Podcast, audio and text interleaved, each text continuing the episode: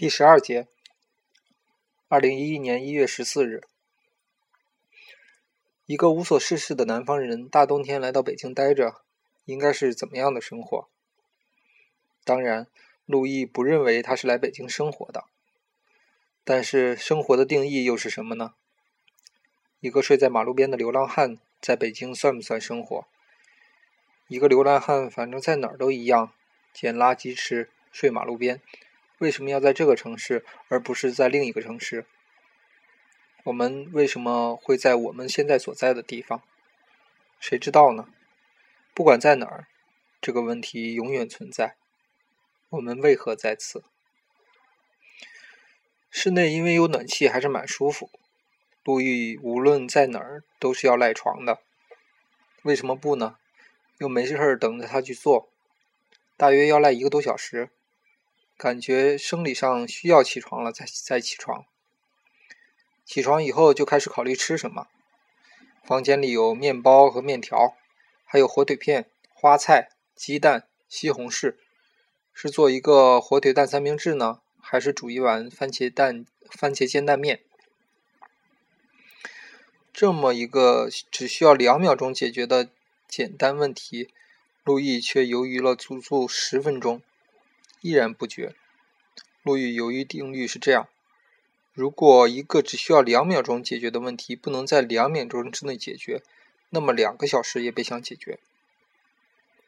路易想的都痛苦起来了。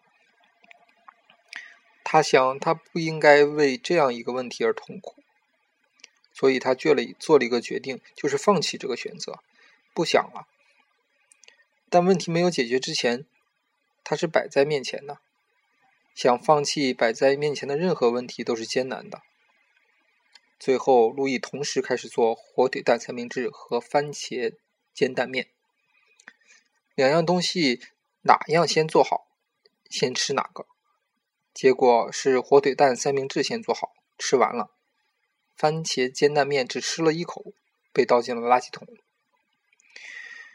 由于在这件事上磨蹭太久。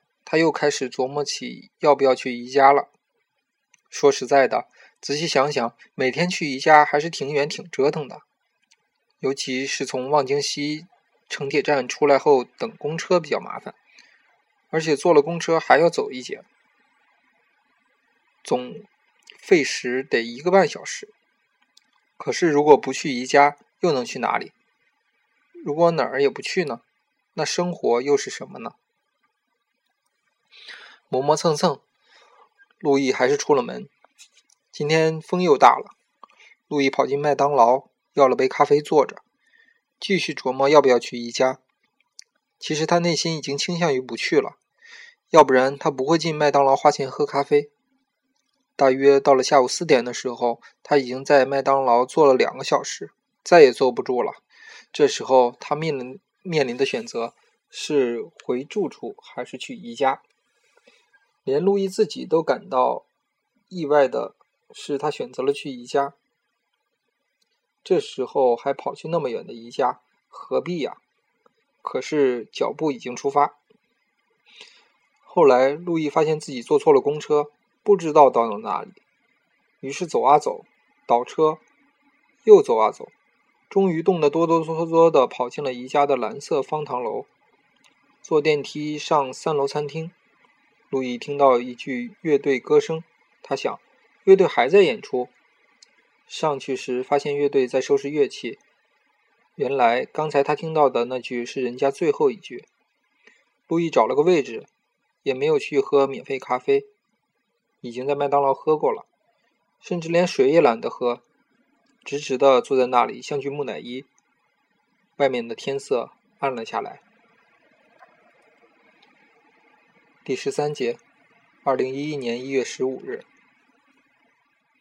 在地铁里，对面有个长得像香港演员张耀扬的中年人，一直在盯着丁西办。